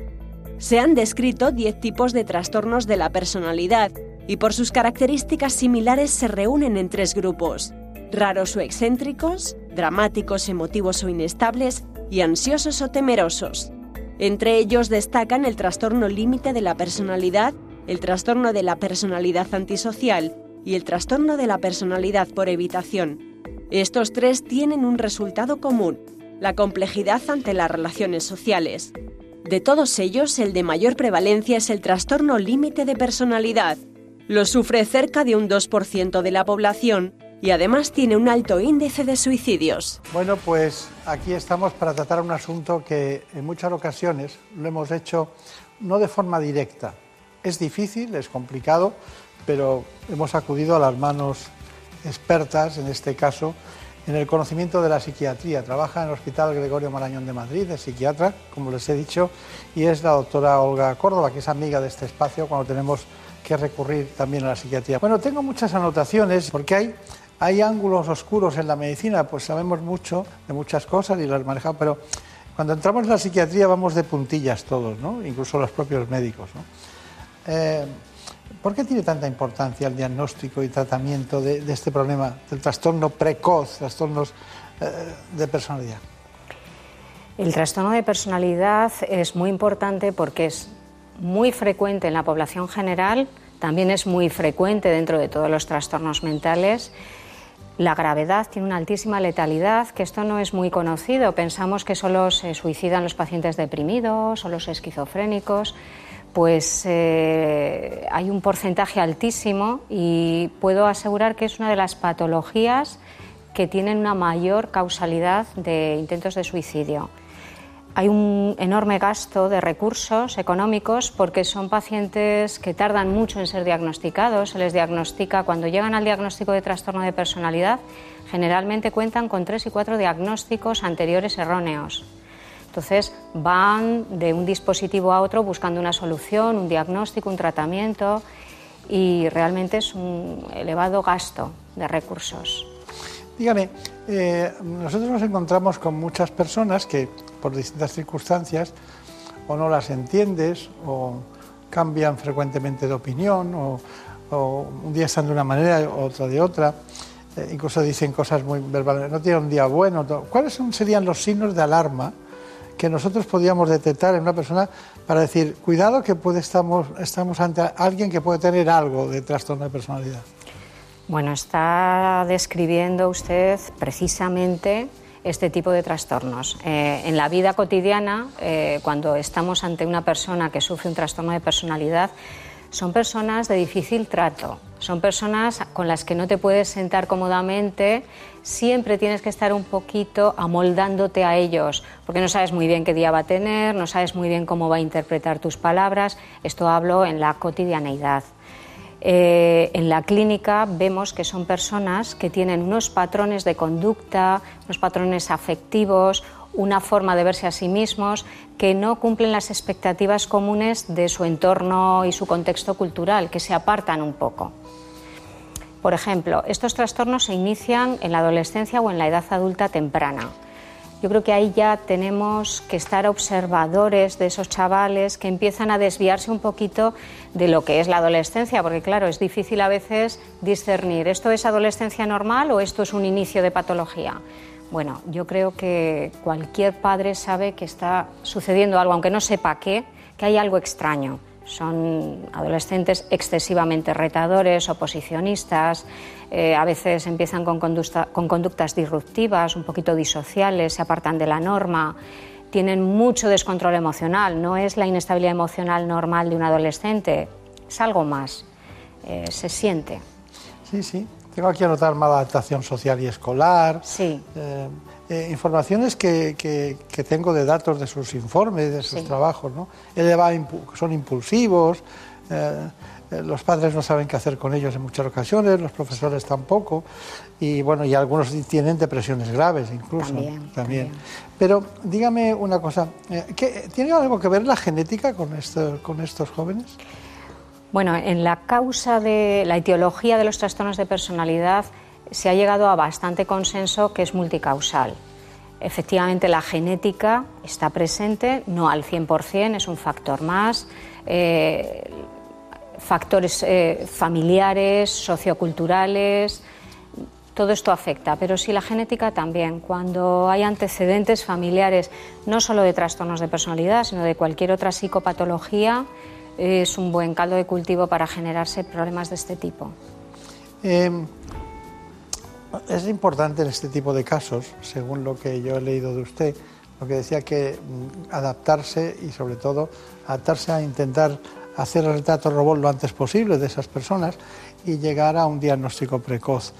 Pero hay que atreverse, ¿no? Porque no estigmatizamos mucho cuando decimos, cuando usted dice tiene un trastorno de personalidad, el que lo, o sea, igual que en el campo siembras y no, no crecen igual las, las distintas eh, plantaciones, en una persona con mucha cultura puede decir, bueno, es un trastorno de personalidad, pero esto se corrige porque vamos a educarles las emociones, los propios compañeros, las parejas, la, sociedad, las aficiones, eh, que a veces ves cómo son todos los demás y te inicias en el juego, en el deporte, compites y entonces vas cambiando, ¿no? Puedes ir cambiando. Pero ¿cómo se atreve un psiquiatra a decirle a alguien que tiene un trastorno de la personalidad? Bueno, es un tema delicado. Estamos hablando del estigma de los pacientes pero curiosamente con los trastornos de personalidad, como hay tantísimo sufrimiento personal y familiar, porque eh, concretamente el trastorno límite de la personalidad, que es lo que más trato yo en, el hospital de día del Hospital Gregorio Marañón, son personas con tal carga de sufrimiento y tan incomprendidas porque realmente no saben decirles exactamente qué tienen. Unas veces les dicen que están enfermos, otras veces les dicen que son caprichosos, que no tienen tolerancia a la frustración, que lo que pasa es que están mal educados, o sea, han podido recibir todo tipo de comentarios a cual más peyorativo. Entonces llega un momento en que ya están cansados de ir de peregrinaje de médico a médico, de, de, sitio a sitio, y cuando ya les dices, mira, a ti lo que te pasa es esto, y se lo describes, se sienten identificados, es como que se tranquilizan y dicen, yo sabía que me pasaba algo, pero no sabía qué. Claro. Claro, claro. Bueno, luego hablaremos de todas las áreas en las que afecta, de que estamos hablando, eh, tengo aquí anotado por distintas áreas de, eh, bueno, aparte del consumo de, medicamentos que es cuatro veces superior al resto de la población, o 50 posibilidades más de, generar una, invitación al suicidio que al resto de la población. Pero hay áreas, ¿no? Áreas emocionales, áreas, tengo aquí anotadas, áreas cognitivas, conductales, ¿no? Son distintas áreas las que ellos eh, manifiestan su trastorno, ¿no? Unos en unos la autopista del, del, conductal será más amplia que en otro la emocional, ¿no? Y eso tiene usted que verlo, porque no son métricas, no se mide como, como la medida de, de, un tumor o, otra patología. Efectivamente. yo comprendo que para el psiquiatra es, es muy complicado. Y además un día cualquiera descubre usted una cosa que no había pensado anteriormente, ¿no? Exacto. Son pacientes muy impredecibles. Eh, bueno, es un tema que me preocupa porque nunca sé en, dónde estoy, en qué frontera estoy. Eh, ¿Qué es lo que le da más resultado para el diagnóstico precoz?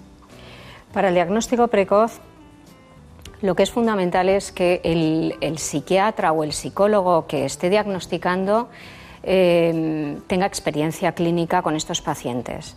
Porque si no nos quedamos en la sintomatología, porque estos pacientes presentan sintomatología que no son, o sea, son síndromes, pero no son trastornos del eje 2, lo que decimos, ¿no? Depresiones, los grandes diagnósticos. Entonces, si no tienes demasiada experiencia clínica en estos pacientes, te quedas en la superficie, en tiene ansiedad o tiene depresión o tiene insomnio o es un poco impulsivo, pero no ahondas en lo que es la identidad, en lo que es la organización de la personalidad. Entonces, es la clínica lo más fiable. Eh, eh, perdóneme esta pregunta, Semur.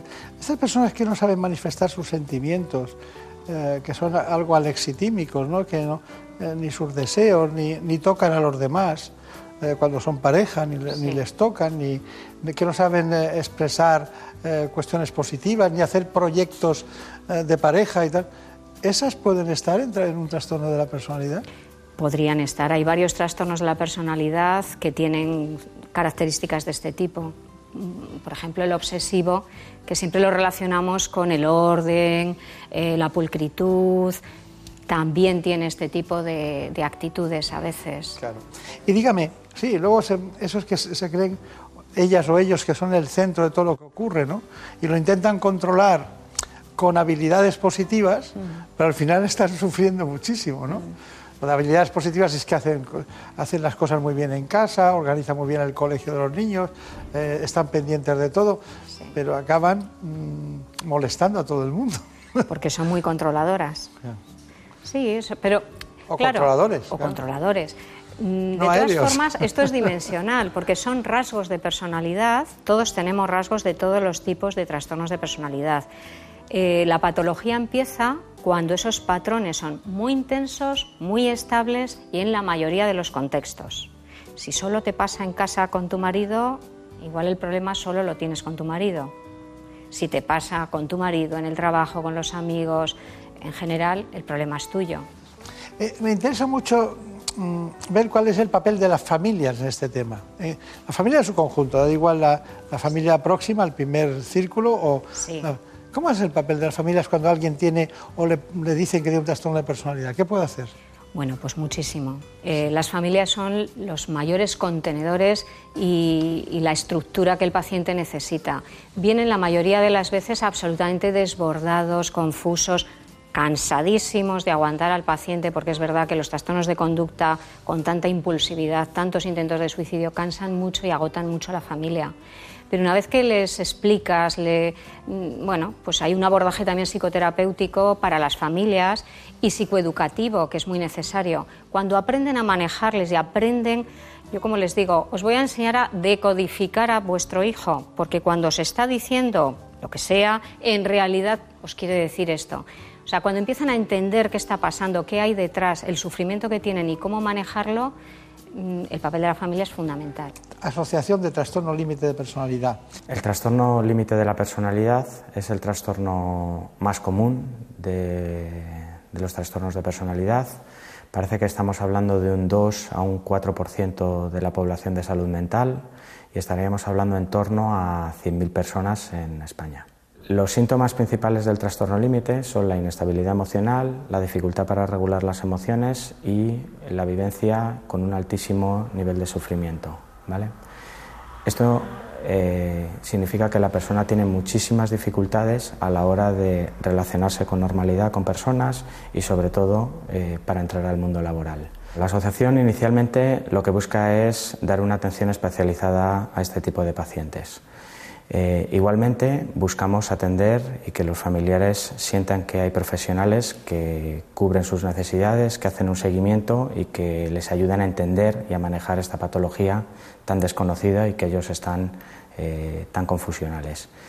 Luego, eh, nosotros buscamos que los profesionales que están dentro de la red y sobre todo los que van a atender en algún momento pacientes psiquiátricos dentro de las universidades, másteres privados y, recursos de formación dentro de la psiquiatría y la psicología, eh, puedan tener formación específica sobre trastorno límite.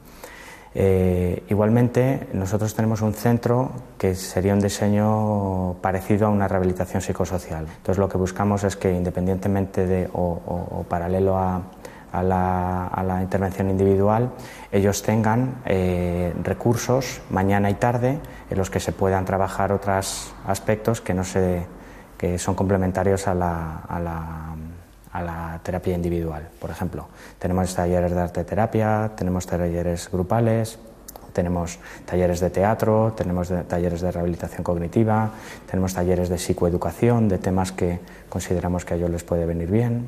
Las familias eh, son fundamentales en todo este trastorno. Eh, nosotros tenemos una escuela de familias que hacemos una formación trimestral para que, bueno, pues para que ellos vayan eh, teniendo un asesoramiento y que vayan entendiendo y cogiendo pautas de qué es el trastorno y cómo se maneja. Bueno, hemos visto al psicólogo Fernando Sánchez. Eh, ya saben ustedes que nuestro equipo siempre anda buscando por ahí y han encontrado esta asociación, concretamente a MyTLP, que es Trastorno Límite de Personalidad y que me imagino que tendrán, si se ha creado, porque hay gente que está inquieta con, este tema. Eh, ¿Cuál es su principal función, cree usted? ¿Qué hacen entre ellos? AMAI eh, es una de las asociaciones más serias que hay para el abordaje del trastorno límite. Eh, comenzaron familias, madres fundamentalmente, de, hijos con trastorno límite y empezaron a, recabar información y a reunir a profesionales expertos en el tema y la verdad que ahora es una buena asociación, tienen todo tipo de abordajes. Lo del trastorno límite de la personal nos ha llevado a entender que tiene mitos, ¿no? El trastorno límite de la personalidad es una enfermedad psiquiátrica en la que el paciente tiene un estado de ánimo, comportamiento y se relaciona con los demás de forma inestable. Por sus características, es una patología difícil de diagnosticar. Por eso es importante desmontar los mitos que la rodean. Aunque a veces se diga que es una enfermedad crónica, puede padecerse en un momento puntual y tiene tratamiento farmacológico y psicológico, que en la mayoría de los casos conlleva una mejora. Son comunes las autolesiones, pero no todas las personas que se hacen daño a sí mismas padecen esta enfermedad.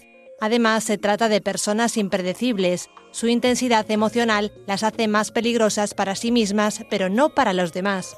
Y aunque parezca que los pacientes tengan desgana, la realidad es que no son capaces de realizar tareas por sentirse inseguros, un aspecto que se debe trabajar en terapia para poder avanzar. Eh, este tema este tema es para mí muy complicado, el que usted trata. Podríamos estar aquí muchísimo tiempo. Hemos dado una, impresión de su trabajo diario, que por cierto, me extraña que esté solo en un hospital público. Usted también tendrá una consulta en alguna parte, ¿no? Sí, sí. También tengo eh, una consulta privada donde atiendo pacientes de este tipo también. ¿Y, y hay alguna distinción entre uno y otro trabajo? Bueno, sí. En la pública, donde estoy, es en el servicio de psiquiatría del Hospital Gregorio Marañón y, yo estoy en, el hospital de día. En el hospital de día es un abordaje psicoterapéutico intensivo grupal, fundamentalmente. Y allí trabajamos en equipo. Estamos dos psiquiatras, una psicóloga, terapeuta ocupacional, enfermera y auxiliar y trabajamos todo en equipo y es un trabajo muy intensivo para pacientes muy graves de este tipo que han pasado por otros dispositivos y no se sostenían lo suficiente. ¿Cómo es la sala de espera de su consulta privada entonces? Bueno, en la privada es, diferente, claro, porque ya allí hago tratamientos individualizados, son tratamientos psicoterapéuticos y psicofarmacológicos y son diferentes. Claro, claro, claro. Muy bien. ¿Y, y- y no, le, no le causa mucho trastorno no poder darles una receta a los pacientes? La receta mágica no existe. Eh, a estos pacientes lo que hay es que acompañarles. O sea, nosotros como médicos siempre pensamos en curar. Pues a estos pacientes fundamentalmente lo que hay que pensar es en acompañarles, comprenderles y sostenerles. Bueno, pues como tenga usted que sostener, acompañar y mantener a todos los pacientes, es un trabajo... Pues tengo pacientes que llevan conmigo más de 10 años. Está bien, está bien. Es muy curioso. Bueno, deme una conclusión. Ya sé que estamos en, el, en un océano y le estoy pidiendo un charquito, Sí. pero dígame. Bueno, yo animaría, si alguien le suscita la duda de a mí me pasará algo de esto, que por favor que, que pida ayuda, que consulte con un especialista, que no se quede con la duda de a mí me pasará algo o es el mundo que está contra mí. Ante la duda merece la pena que consulte. Em, con tratamientos psicoterapéuticos y psicofarmacológicos se mejoran. Con la edad también, sin hacer nada, simplemente con la edad hay un porcentaje altísimo que mejoran. Eso lo vemos todos, que la edad nos atempera, nos da más, ¿no? más tranquilidad, a ellos también. Pero merece la pena que pidan ayuda. Está bien. Bueno, pues ya han visto ustedes que la doctora Olga Córdoba, desde que la conocen, con la edad mejora, eh, sea, pero desde el conocimiento. Estamos Vale. hablando del conocimiento, Bien. con la edad mejora. De acuerdo. Muchísimas gracias por su aportación. Me lo he pasado muy bien, ¿eh? Yo Porque también. ya ¿eh? estoy poniendo nombres a todas aquellas personas que tienen un- un- algo de una cosa o algo de otra. Pero eso es una diversión personal que es triste, porque no es diversión, Ya. ni tampoco puede tener la tristeza mientras haya especialistas como usted. Muchas gracias. Muchas gracias. Gracias. Hasta pronto. Ya ven, alma y cuerpo. Hoy hemos estado con el alma, por decirlo de alguna manera, forman parte de lo que es el ser humano. Muchas gracias y hasta pronto. En buenas manos. por un beso tuyo. Contigo me voy. No me lo pregunto. Contigo me voy.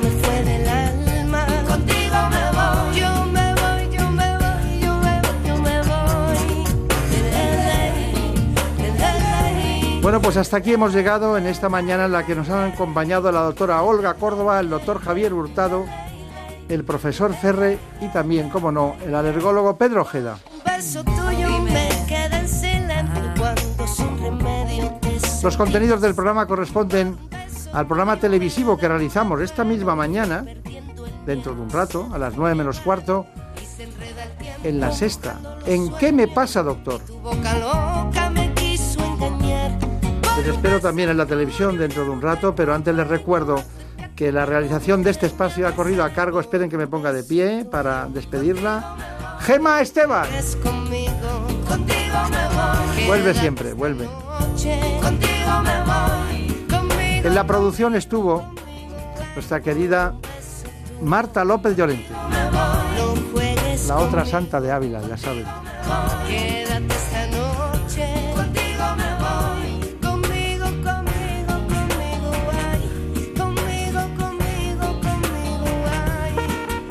Volveremos, seguiremos como siempre, con el mismo entusiasmo, hablando de salud. Con un beso tuyo vi llegar el día por la osadía. Cayó un beso al mar.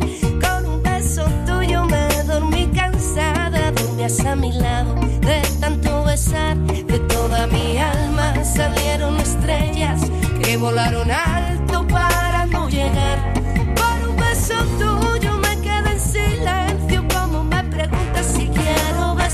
por un beso tuyo. Contigo me voy. No me